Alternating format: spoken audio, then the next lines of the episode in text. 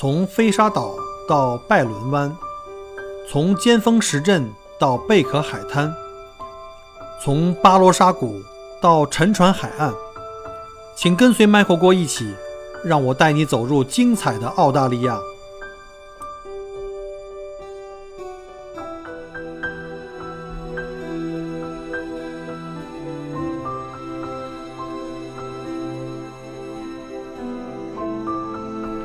大家好，欢迎再次收听麦克过聊澳洲。今天呢是墨尔本的时间，二零二零年的十月二十七号晚上七点四十五分。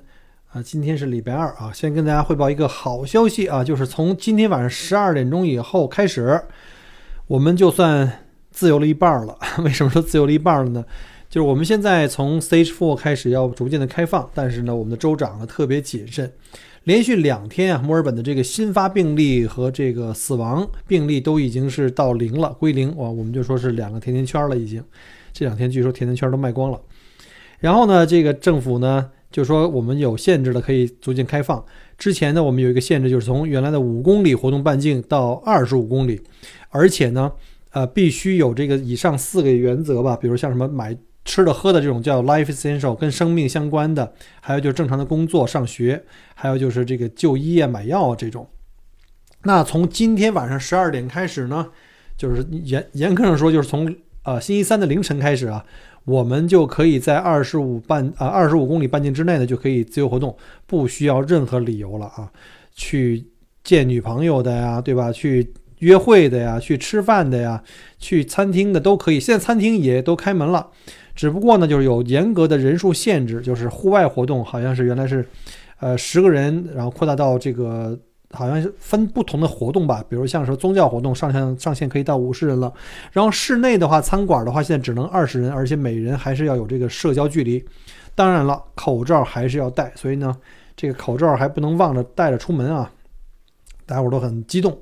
然后下一阶段的时间窗口呢，应该是十一月的八号晚上十一点五十九分，他们为什么都这么搞呢？就是因为按照这个自然的那个日期的那个时间嘛，也就是说，有可能在十一月九号那天呢，我们可能会取消这个二十五公里的范呃范围这个限制，然后呢，就可以在全州内啊，在整个维多利亚州内去旅行了，甚至去订酒店呀，就可以出游了。哎呀，太好了！所以呢，十一月份我们就基本上可以振臂一呼，我们真的是自由了。但是其他的州啊，我们那些相邻的州，像什么南澳大利亚州啊、北领呃不呃南澳大利亚州、新南威尔士，还有昆州、北领地、西澳等等等等，包括像塔岛哈，是不是能像维州开始开放还不知道啊。现在因为各州的这个疫情控制情况不太一样啊，呃，前期因为维州太严重了，所以其他州就开始鄙视我们维州啊，就把维州作为这个黑这个这个。黑色的州把我们给屏蔽了，不让我们去。那我希望能够在十一月中旬、下旬的时候呢，其他州也可以让我们维州人自由通行啊。因为现在我们维州其实比相比新州还好呢，新州的这个数量现在比我们高，我们都连连续两天是零了啊，零蛋，头一次这么激动拿零分这么开心。新州好像呃前几天还都是有十例左右吧，啊呃我们有一个重要指标就是在。过去的十四天平均每天的这个数量要在五以内才能够放松。那我们已经连续两天啊都在五以内了，呃，非常非常开心啊。所以呢，今天先跟大家先分享一个这个好消息啊，这个呢就是要跟大家讲的。那今天这话题呢，其实是源于就最近啊，近期我就是卖车啊，买卖二手车的一个经历。然后呢？而且这两天啊，我们那个墨尔本群，还有我们那个投资移民群啊，都特别热闹。尤其这帮老司机们啊，一听一聊开车的话题，都特别的兴奋。我说的是真的是开车买车的事儿啊，大家别那个想歪了。这两天聊的不亦乐乎啊，然后他们也都特关心，说：“哎，你到底要换什么车啊？”所以呢，我看这两天就正好，因为这个。很多人在问我，因为现在这个疫情可能慢慢的在好，有很多的朋友呢，可能近期安排，可能今年年底或明年年初就要登陆了，所以对这个登陆澳洲以后的这个买车的这个需求啊，可能想让我分享一下，所以我今天想利用这机会跟大家来分享一下，就正好借着我前两天刚刚又把我的来澳洲的第一台那个 Orion 哈丰田的一个奥瑞 n 给卖掉，我正好把这个二手车的买车卖车的这个经历呢，呃，做一期节目给大家分享一下。然后呢，因为时间关系啊，今天不可能讲特别多，我就先讲这个关于二手车的买卖的这个所有的注意事项。然后呢，下一期节目呢，我想讲一下，就是到底来澳澳洲以后呢，我应该买一个什么样的车型啊？我说的车型是指什么掀背呀，就是那种两厢轿车，还是三厢轿车，对吧？还是 SUV，还是 MPV，甚至是个什么 wagon，就是那种旅行轿啊，甚至是可能敞篷车啊，whatever，或者皮卡，这个不涉及什么车的品牌啊。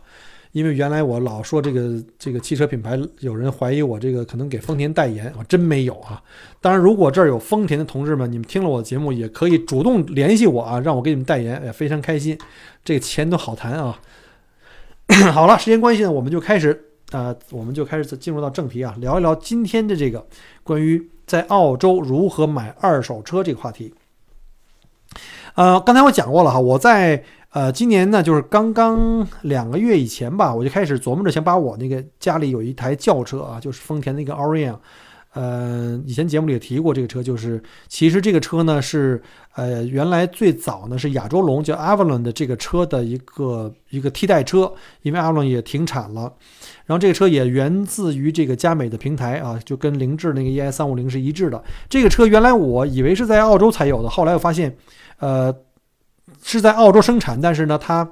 呃，产量三分之一还销往海外，呃，主要是在东南亚地区啊，什么还有可能据说有一部分卖给沙沙特了吧。然后呢，但是呢，主要是在澳洲这个生产跟销售的。啊，在这个讲我这个二手车这个分享之前呢，我要跟大家再重申一下，在澳洲啊，你有车的必要性啊，因为我在节目里或者在我们群里，经常有人在私下里也问我说，哎。我去澳洲一定要开车吗？我这个原来是在中国是开左舵的，或者说我在中国可能本儿拿了好几年，但是我从来没真正开过车。我都在中国开车，我都胆儿突突的。我跑到澳洲去换成右舵，然后左行，然后各种交规的一种各种的乱乱七八糟的我都不懂，特别紧张。就是能不能我考虑在澳洲我不开车，我能不能比如买个房子买在火车站啊或公交车旁边？对吧？或者是在 CBD 啊，就是反正就是按照我们在中国的那种生活方式啊。很多人跟我说，你看我们家现在哈住在什么二环以里市中心，什么下车左右五百米各有什么各种吃喝玩乐、超市、餐馆、酒吧，要啥有啥。我买车干啥呀？对吧？我再跟大家再重申一遍啊，在澳洲啊，你没有车可不可以生活？回答是肯定的，是可以。但是呢，这个生活质量有多高，我就不敢说了。因为说实话哈，墨尔本就我们举墨尔本的为例吧，墨尔本已经是整个澳大利亚这个各个城市来讲的话，我们的公交系统已经是最发达的。墨尔本是全世界也也是最大的一个叫做有线的哈，我们叫做这种有轨的电车的这个网络，包括各种的公共汽车还有火车，非常非常发达。但是呢，千万不能跟哪儿比呢？不能跟中国比。你什么事儿都跟中国一比哈，就会觉得很有落差。在中国，如果像在北京这种地方，你给我车我都不开。假如我要住在这个凡是有地铁啊，或者是我能叫到什么滴滴出行的这种地方，我肯定不会去开车。你知道在北京开车多难受啊，多堵车呀，中间又找不着厕所，急死我了。所以呢，完全可以在国内，但是在澳洲是不行的。为什么？即便你生活在 CBD，像那些留学生，你可以啊，每天上学下学，比如你住的莫大。呃，你在莫大附近住，然后呢，每天走去上学，走去回来，那你总要去出游的吧？你不可能天天在这学习，对吧？当然，你可能会说，那我们有公共汽车啊，有地铁呀，但是那是很有限的，车次很有限，只有在高峰期的时候才会比较多，平时非常非常的少，还经常发生什么火车因为这个故障不能来了，然后呢，火车公司派公共汽车把这一站上的人给接走。啊，你在澳洲是，你只能拿这东西作为一个锦上添花，而不能当做雪中送炭。所以在澳洲，你要想生活有质量，就必须得有车。尤其像我们这种不住在 CBD 啊，我们住在这个生活区的，像我们家周围最近的公共汽车站，我可能就原来的那个旧房的公共汽车站很好办啊，在我们家门口。可是就是早上上班的时候和下午下班的时候，可能在高峰期才车多一点，平时的话可能只有一小时一班。那你你怎么能指望他呢？对吧？而且我从来没坐过那个车，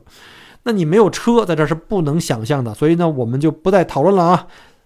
后面就是告诉大家如何去买一个二手车。那以前大家可能会说，那我想买新车啊，我我这个人有洁癖，不想买二手车，没问题。出门左转听特别早期的一个节目哈，二十一期，我记得是二十一期，就是讲在澳洲买车的那些事儿。在那里呢，我也讲了在澳洲买车呢有几个渠道，比如说买新车怎么买，买旧车去哪儿买，对吧？买二手车就是去哪儿买。然后呢，甚至我还在那儿还介绍了在澳洲当时，当时应该是一八年，在一八年在澳洲市场一些主流的一些车款车型，就是在中国我们中国人熟知的一些呃厂家和系列跟品牌吧。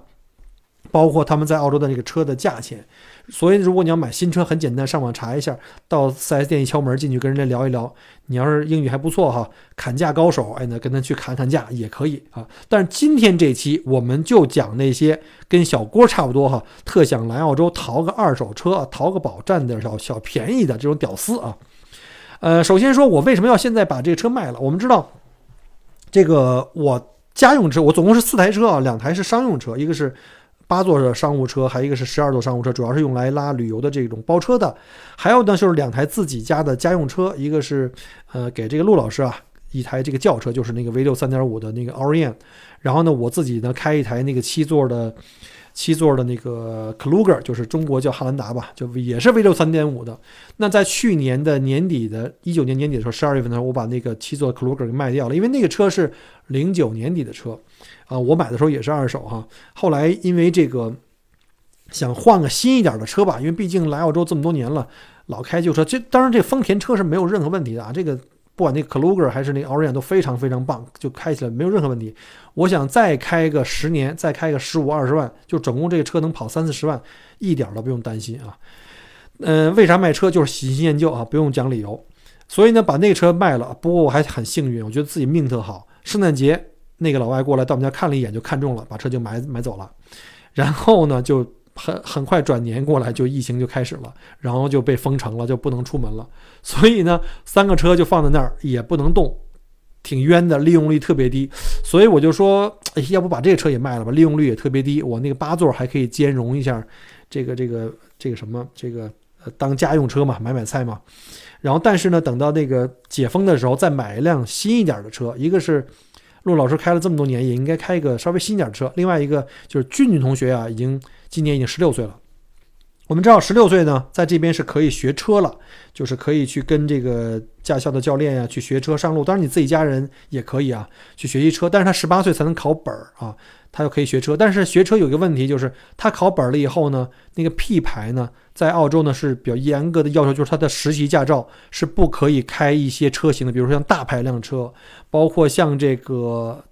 原来我记得好像有一些带涡轮增压的车也是不可以给这些 P 牌，就是红 P 啊、绿 P，就是你考完之后，红 P 是必须得有一个 full license 驾驶员全程陪你开的，绿 P 的话呢，就是你可以自己开，但是你车上不能有十八岁以下的，好像是啊，就是就是这样的，就是绿 P 就是你等于是自己一个独立驾驶的一个一个照，但是这种 P 牌的呢是不可以开一些限制级的车型，所谓限制级就是说这车的劲儿很大啊，动力很足，很容易出问题啊，这帮。刚学生小伙子们可能也比较这个这个对吧？荷尔蒙分泌的比较激烈，万一要是一兴奋啊，容易超速。所以呢，我就在想，要不然给陆老师换个新车，然后呢，同时呢，考虑一个呃，在安全就是辅助安全方面呢，毕竟奥瑞扬也比较旧了嘛，十年以前的车，呃，能够更加全的哈。现在丰田有了一个这这个叫做什么？什么这个一个新的一个 safety 一个一个 package 啊，包括什么呃这个分道就是车道的这个偏离的这个警告系统和主动的这个校正系统啊，还有什么主动高速啊、低速跟车、呃自动刹车各种各样的哈，这我就不讲了，不给他做广告了，没给我钱。所以呢，就是说最近谁就开始看各种各样的车，哎呀，结果这个结果发现这个问题就很多啊，因为买二手车呀，现在呃怎么讲？因为在疫情。封城期间，这个整个的汽车市场都不好。呃，从二零一八年开始，好像我看了个报道哈，新车的销售呢下滑了百分之不到三十吧，二十几、二十七八的样子。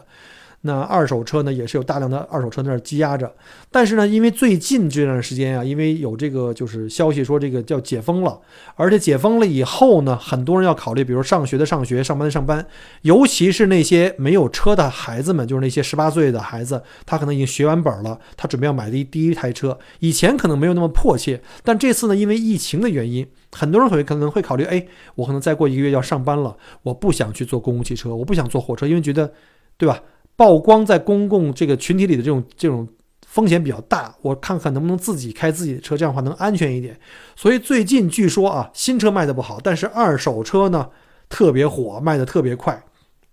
前两天我看那个，就是原来上过我节目那个老吴啊，他的朋友圈里也是，哎呦，这个车卖的噼里啪啦的，所以我赶紧上网去搜索这些车啊，搜索这些车牌儿，就是看就是这些哪些呃车适合我来买啊，或者是给这个俊俊同学学车，或者给陆老师换换车。好，呃，下面就讲一讲在什么渠道去看这个二手车。呃，跟新车一样啊，有一个澳大利亚最大的一个呃汽车的网站，专业网站非常大，叫 carsales.com.au。呃，除此以外呢，还有一些社群的网站，所谓的这些呃论坛啊，生活论坛，可以有一些二手信息的，像什么澳洲著名的这个 Gumtree。然后呢，再有就是这两年，呃，也开始走向这个就搞这种社区这这种呃市场的这种叫做 Facebook，对吧？大家都都知道。其实还有一些呢，就是我们澳洲本地的华人的一些网站和论坛，比如像易网啊、新足迹啊，一般都是到这种地方去看。所以呢，我之前也是，首先我卖车的时候呢，我就在这几个网站上把自己的车的信息挂上去，然后等着别人看到以后给我发留言、给我打电话，就约一下什么看看车呀，或者看看价钱，就是这样的一来二去的。同时呢，我也在网上在看我想要的车，所以给大家要分享一下，就是在这里有几个地方需要注意的哈。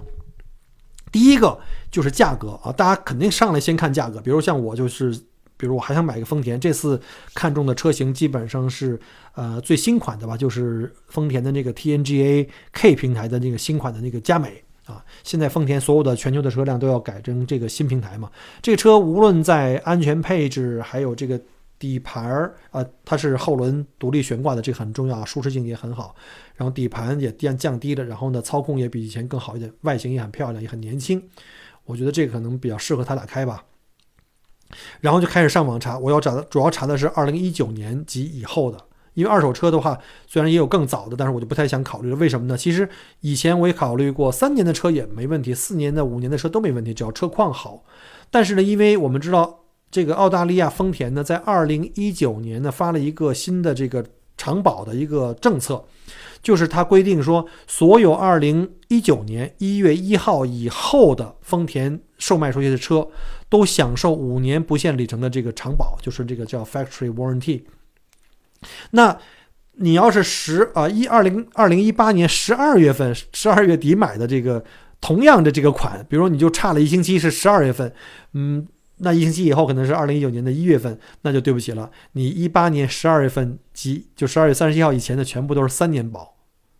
就是三年长保，所以呢这就有差别了。所以我一看二零一八的和二零，比如二零一八十二月份的跟二零一九年一月份的这两个车，其实生产日期跟跑的时间和里程都差不多。但是呢，你要考虑的一个问题，那个一八年现在到二零年的年底基本上已经没有保了，对吧？就是可能还有两还有一年保吧，就是如果是一八年十二月份的话，到这儿是两年了，可能到了二零二一年的年底就没有了。可是如果你买的是二零一九年一月份的的车呢，你后面呢就可以再多加三年保，大家知道吧？就所以呢这就有差别了，呃，所以我就开始就专门看这二零一九年的这个款型。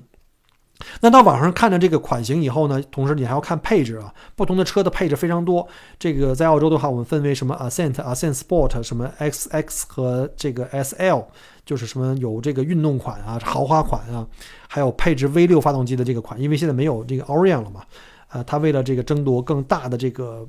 这个中高端的这个这个市场，它还是配了这个 V6，但是更贵了，四万多块钱，我觉得对我来说太贵了。新车四万多，我觉得2.5的。四缸就 OK 了，啊，就已经对于家用车来讲的话就已经够了，不想给俊俊同学开那么大的排量的车啊。呃，还有一个原因是因为我上网查了一下哈，像这个 P 牌呢是不可以开这个 V6 这个3.5的 ORM 啊，大家要注意哈，尤其是在澳洲生活的各位朋友们，如果你们有小孩儿，家里小孩准备要学车了，准备要去开始练车的时候，建议大家建议哈，当你们如果想给孩子买一部代步车。呃，尤其在这个呃考试以后去开的话，一定要上到网上去查一下。而且呢，各个州的规定是不一样的。比如在维维多利亚州哈，Vic Road 上面的规定，呃特别奇葩。我看了一下，呃这款佳美的 V 六是不可以给 P 牌开的，只能开那个四缸二点五的。呃，我就好奇查了一下我之前开的那个 Orion 啊，我一看，哎，那个 Aurion 的 V 六，我那 V 六三点五是一样的发动机啊，竟然可以，就是零九款是可以，就我那款是零九款嘛，俊俊是可以开的。一七年以后，呃，不是一六年到一七年这个新款的，它反而不能开，所以我觉得特别不理解，为什么同样的这个 V 六的 Aurion 零九年款可以，这个款不可以？好像说可能后面的功率稍微大了一点点，大那那个十几二十千瓦有什么用，对吧？其实总共来说也差不了太多。所以呢，说到这儿我还有点后悔了。我要知道这样的话，还不如就把那个零九的 Aurion 留给他，因为我当时以为它不能开。所以建议大家一定要上网站上查一下。如果是墨尔本的这个听友们哈，是我们的邻居，大家可以上 Vicroad 去查不同的厂牌，比如你查一下什么奔驰啊、宝马呀，或者是丰田呀、奥迪呀，然后再查一下你对应的车型，比如你现在家里有那个车型啊，你就不用卖了吧，你不用给它换新型，你就可以看一下这个车型是不是可以给这个 P 牌，不管是红 P 还是绿 P 可以开。如果不行的话，如果重新买的话，一定要看你准备买的那个车是不是符合这个 P 牌可以驾驶的这个呃要求。否则的话，你买回来发现它不能开。如果你要是违章去开的话，罚款非常非常重，被警察会 pull over 了。因为 P 牌必须得在车玻璃上挂那个红 P 或绿 P 的标志才可以。而且这各个州是要求不太一样的，有的州，比如同样一个车，有的州是可以的。比如说像我刚才说那个最新款那个 Orion 或者 Camry 的 V 六，在北领地、西澳是可以的，但是在新州跟维州就是不行的。所以，呃，各个小伙伴们可以自己查一下啊。好，那我再回来说这个。这个价格，我们上网查价格一定要注意啊。比如说，我们在同一款车、同一个配置级别，比如我现在看的是这个 Camry 的乞丐版啊，叫 Ascent。这个 Ascent 这种配置是固定了。那我一看一下，它这里分为两种这个来卖车的一个报价，一种就是叫做 Dealer，就是二手经济、二手车商；还有一种呢就是 Private，就是这个私人售卖。就像我这种，我把我自己的车放到网上去卖。大家一定注意看那个价钱是有区别的哈，你不能光看上面写了什么两万两千八啊，什么什么两万两千五啊，这个价钱，在 dealer 卖车的下面通常会都会写叫 drive away，drive away 的意思就是开走价，就你不用管了，他这个车就甚至直接送到你们家，你就直接开走了，有牌照啊，还一般啊，二手车是有三个月的牌照的啊，大家记住哈，为什么二手车有三个月牌照？我不知道，你要是从这个。这个汽车这个 4S 店去买新车，一般新车呢是有十二个月的，但是呢二手车都只有三个月的这个这个啊牌照，三个月以后你要自己再重新续，但是保险是没有的哈，你要自己去买保险。所以一般的它的价钱呢，指的这个 drive away 就是指它已经帮你含了什么呢？第一过户的费用，我们叫 transfer 的这个这个 fee，还有呢就是 stamp duty 就是这个税，然后再有一个呢就是他给你一个最短的。一个上路许可的这个车牌的这个我们叫叫养路费吧，其实应该不叫养路费，应该叫牌照税啊。牌照费就是三个月的，所以就包含给你了，就是等于他给你这个两万两千八，比如说你就拿到，你把这钱付给他就可以直接开了啊，就没有问题。只不过三个月以后你还要去这个续你的这个牌照费啊。但是呢，有的 dealer 下面他那个写写的不是 drive away 价钱，比如说有的人写了一个，比如说呃像呃。A 车商哈写的是两万两千八，那第二个车商写的是两万一千八，哇，你一看这个好便宜，一看这个年头里程都很接近，那我就买这两万一千八的，便宜一千块钱。但是你看它下面写了个 EGC 啊，这个就是 stands for 叫 exclude government charges，就是不含有上路费用，就是说政府的这个费用，也就是说它这只是车价，你可以把车买走，但是你不能开。你还要自己去路局去做这个过户，还要交这个 stamp duty，还要再交这个 r e g i l 就是我们说这个牌照费。所以你算一下哈，最短最少的牌照税，再加上过户费，啊，再加上 stamp duty，那算回来可能比那两万两千八还贵，应该两万三千多一点。所以说大家一定要注意哈，不要单纯看数字，还要看它下面的这个。小的那个字是什么？而且大家要记住哈，如果你买的是私人二手车，那个私人报价它是，比如它写的是 private seller，这个 private seller 它给你的价格就是纯车价，就是他把车卖给你的价格，那就有一个问题了，你首先要自己要负责过户，因为私人是不负责帮你过户的，啊，或者是刚才说的那个。dealer 哈，他下面写那个 EGC 也是不包过户费的，那你要小心了哈，你要往前往上加一个过户费。那过户费很好查，你可以到这个呃维州路局的网上去查，把你的车的价钱放进去就知道了。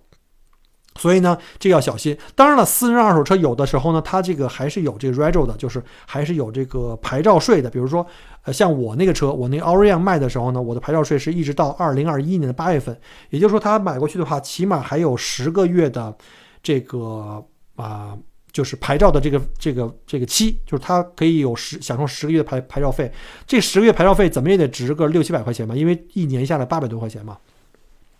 所以至少还有六百多块钱值这个钱。那他要买这个私人车的话，他要自己去路局过户。呃，过户的税费呢，根据这个车价不同，一般在六万八千七百以下的车呢，按百分之四点二收取。旧车的话也不是很贵啊，但是这个是你要自己交的。所以说，你如果从私人手里买车，你首先考虑的就就是第一，我要往上加一个过户费跟 stamp duty。啊，另外一个就是它的这个 regio，它这个牌照费还有多长时间？还有几个月？有的车主那个 rego 就还有一个月或两个月了。就像前两天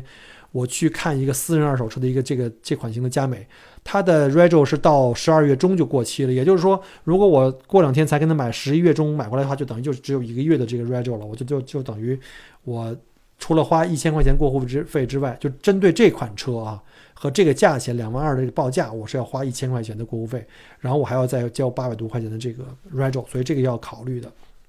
啊，另外呢，就是关于这个，呃，叫 aftermarket，就是他买回来以后，这车主是不是做了一些配置升级啊？有的人可能什么升级轮毂啊，变变成这种呃高扁平比的大尺寸的轮毂啊，什么是不是加了拖车杠啊？就是后面那个我们叫 tow bar，呃，然后呢，前面是不是加了什么这个那个的，或者车的车身贴膜啊？呃，什么什么，是不是加了这个 GPS 各种各样的这种？这种的话呢，会对车子的价格会有一个影响啊，会有一个影响，但不是最主要的，主要还是看车况。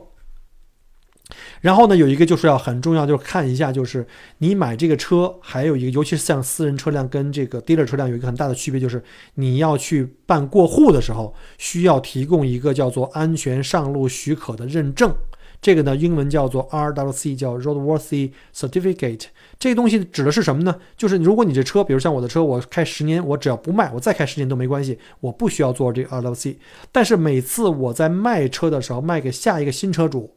他去路局去上牌的时候，那路局必须得要求他出具这个 RWC，就是你得找一个政府发牌照的一个认证的机构，他来帮你做这个全车的有一。一两百项的一个检查吧，